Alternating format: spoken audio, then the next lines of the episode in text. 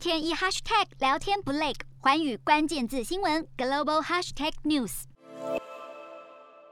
日本首相岸田文雄在国会参议院备询时强调，欢迎台湾申请加入 CPTPP。另一方面，对中国的申请则抱持谨慎态度。轮值主席国日本首相的发言，对台湾申请加入 CPTPP 打了一剂强心针。其实，过去岸田在自民党魁选举时就曾表态欢迎台湾加入，这回国会上的发言再度让台湾成为话题。另外，同样在日本受到关注的，还有台湾和尼加拉瓜断交的消息。日方表示将密切关注后续发展。执政党自民党的外交部会会长佐藤正久也在推特发文表达遗憾。同一天内，从首相到内阁官员先后以重要伙伴的字眼提及台湾，不难看出日本对台湾的重视。四大公投，人民做主，民意风暴来袭，政府如何接招？锁定十二月十八日晚间十点，有凭有据看台湾特别节目《决战四大公投议题》，独家剖析，就在环宇新闻 YouTube 频道直播。